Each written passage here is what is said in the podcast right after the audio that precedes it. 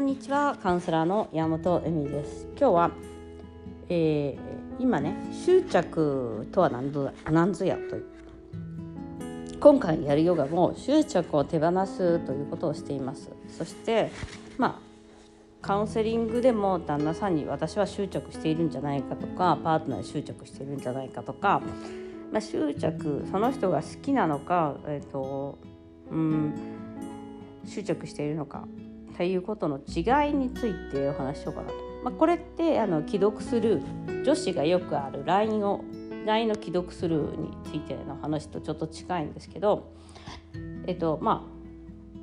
まあ何かしらメッセージを送ってパートナーが忙しいとか他に考え事があるとかやんなきゃいけないことがある、まあ、メールでも何でもいいですよね。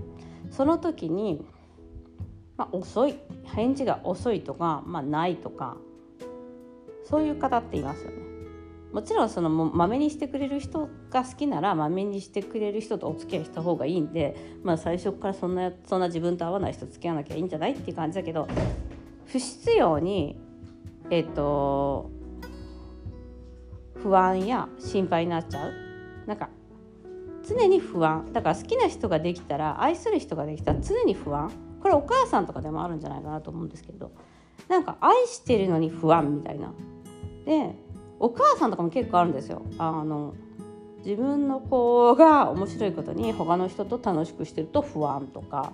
なんかねそういう束縛みたいなものだけを愛情と思っているっていう地獄のような世界があるんですけど、えーと、これをするとなぜ嫌かそれをやられる方が嫌だっていう理由はやはり、えっと、利用されてるんですよね。その自分の快楽に他人を利用してるんです。他人を自分の道具として使うわけです。それは、えっとまあ、例えば、え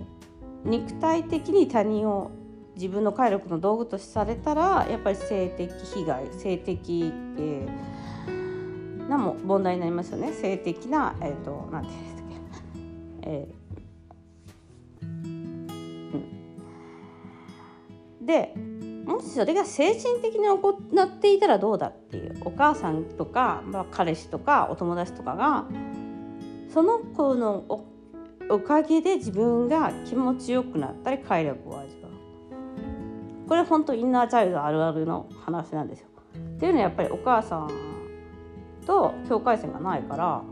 お母さんの喜びが自分の喜びになっていてそして、えっと、お母さんが反応したことによって自分は安心するだから他の人全てにもそうするわけです。反応する。えっとだからじ、えっと、例えばメールや、まあ、メッセージを送ってパートナー好きな人に送ってそのメッセージによってえーと、と反応して信じる。自分の気持ちも信じなければ相手の気持ちも信じない。もう目に見えるところだけを信じます。そして快楽をそこで、えー、味わっていくわけですね。その道具として使う人を使うわけです。だから嫌に、えっと、重くなるし嫌になる。だって誰も使われたくないから人には。あのそれは、えっと、お互いのことを楽しくえっ、と何て言うのかな。楽しく影響し合う関係とか成長し合う関係をではないんです。人間っていうのは成長し合ったり影響し合ったりしない関係でなければ楽しいとは思いません。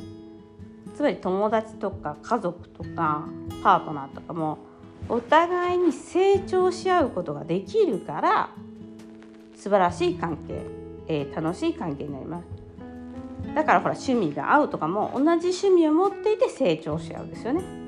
まあ、カウンセラーとかも心の成長をあの促すので、まあえー、カウンセラーとの関係も心の成長です。でなので依存は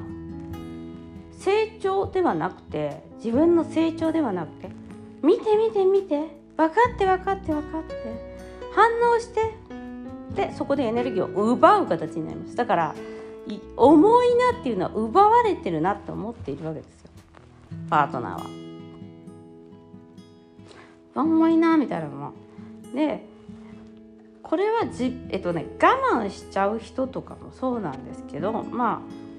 ああの往にしてやりがちなことなんですよだからいくら愛されてももう気づかないだからここで感じるとかよく言っているのは感受性を強くしようねって言ってるのも目で見えることだけでで判断すると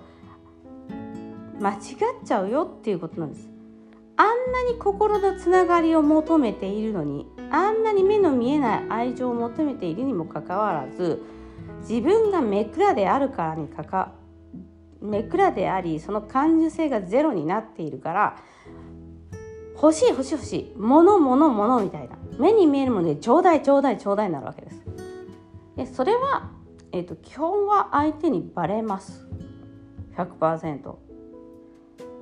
そうするとどうなるかっていうと相手はああ重いな大変だなうんちょっとどうかかなみたいな気分になっちゃうんだけですよ。パートナーがねその。だからその人に心を開いたりとかえっ、ー、と別に嫌いになったりとかはしないんですけどきっとねあのまあああ面倒くさいなってなっちゃうんですよ。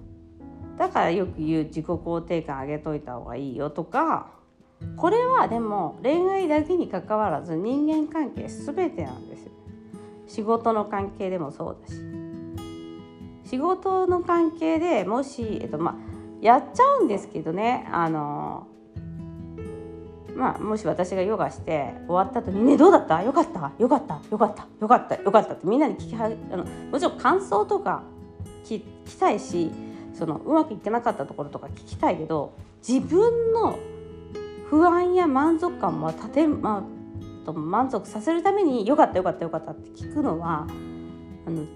重いじゃないですか「いや今日はちょっと良くなかった」とか言えなくなっちゃうじゃないですかそれはその先生のせいとかじゃなくて、まあ、自分の体調とかいろいろな問題があった時にちょっとうまくいかなかったっていうことだと思うんですね。だからすごく大切なことはえっ、ー、とあの人の反応で自分を喜ばせないっていう訓練をしないとある意味だからその喜ばせないなんですよ。だってそれは人を使って喜ぶことになるから。でそれは人を使うから。使われたい人は誰もいないから。なので執着っていうのはそこです、他人軸っていうのもそうだし。なのでそうなった時にどうするか。ですね。気づくしかないです。気づいてやめるしかないです。ということで今日もご視聴ありがとうございました。